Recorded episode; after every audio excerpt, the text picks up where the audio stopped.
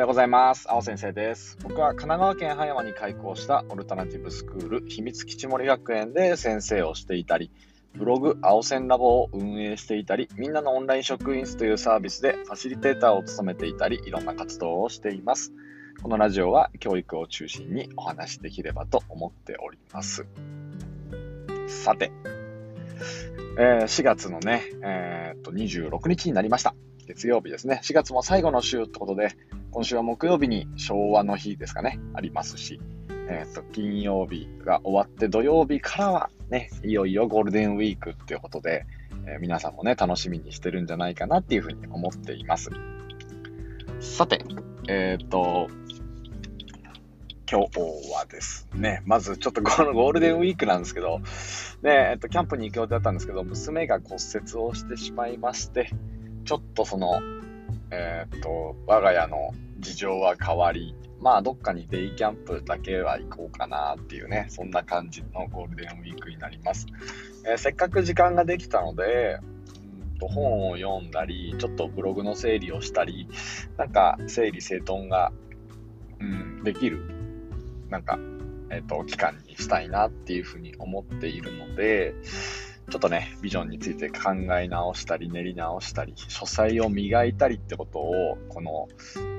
連休はね、頑張っていきたいと思っています。皆さんはどんな風に過ごすでしょうか。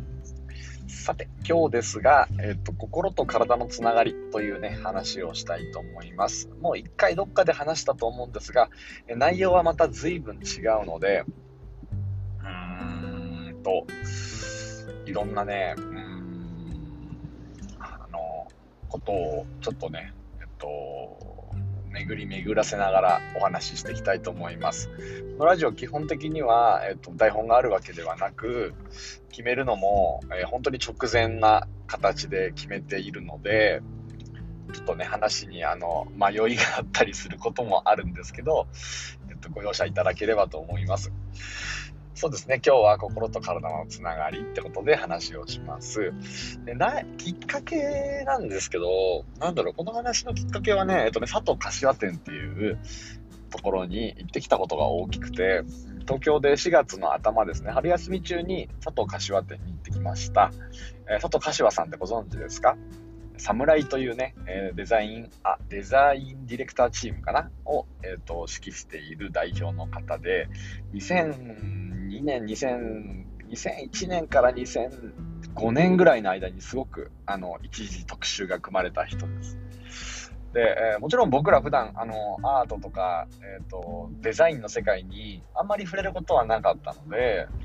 そんな自分らにも届くぐらい、その期間には特集が組まれました。スマップの、ちょっとね、まあ、あの、僕らと同じ世代の方はわかるんですけど、スマップのベストアルバムの時の、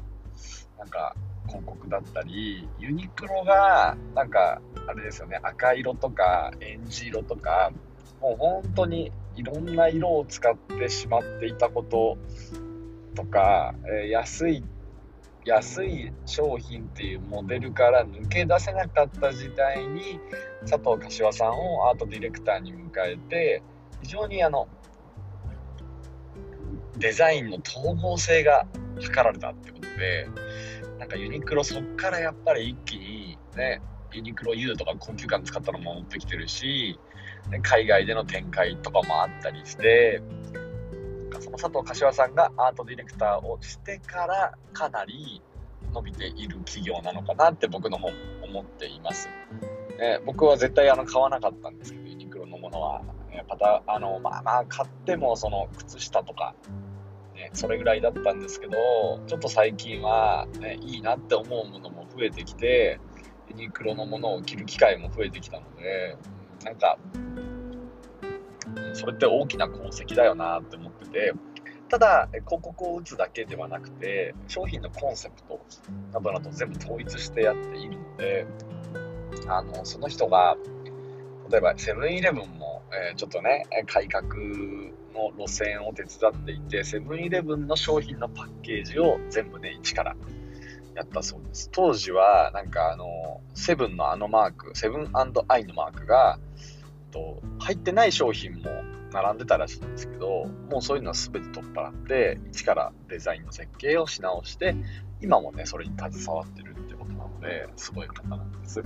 で、佐藤柏店に行った時にいろんな気づきを得て、で、やっぱりね、整理されるってすごい大事だなって思ったんです。で、本棚から、えっと、昔の本をね、佐藤柏の、えっと、思考整理術かな？佐藤柏の整理術かな？を取り出して、えっ、と、覗こうと思ったんですけど、まあ、どうやらなんか僕、売りに出してしまっていたらしくて、結構 Kindle で買い直して読んでみました。その読む中で、ちょっと前提長くなっちゃったんですけど、読む中で、そうですね、まあ、もう、物の整理を徹底的にやることが、その情報の整理につながるんだっていう話を、えっ、ー、と、されてたんですよね。で、その一節に、あの、物を持たない、バッグを持たないとか、リュックを持たないみたいなことが書いてあって、もうそれやってみたんですよ。そしたらね、いや、びっくりしましたね。なんか、すごいクリアになった考え方が。やっぱ僕らって作業をつい多くしちゃうんですけど、やっぱね、物が邪魔だから作業しちゃうのかなって思うところもあって、作業をね、なるべく早い段階で思考、思考をね、考えるってことに、こう、注げるようにしていくためには何が必要だろうってずっと考えてたんですけど、これやっぱね、心のモヤモヤは、なんか身の回りのもののモヤモヤと繋がっていて、が、まず、その、いらないものとか必要ないものを決めるっていう、この選択の、えっと、精度みたいなのがぐっと上がったんですよね。そしたらなんかいろんな場所が気になってきて、えっと、普段入れている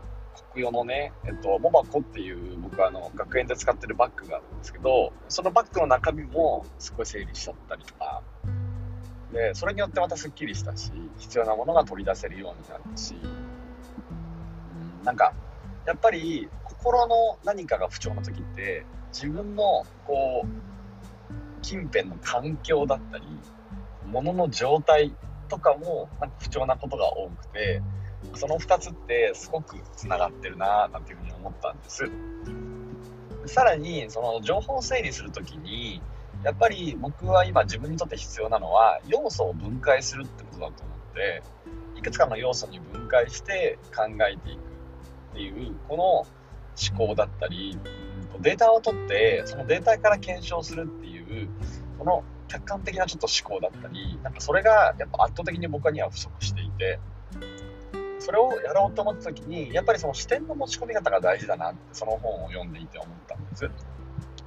から、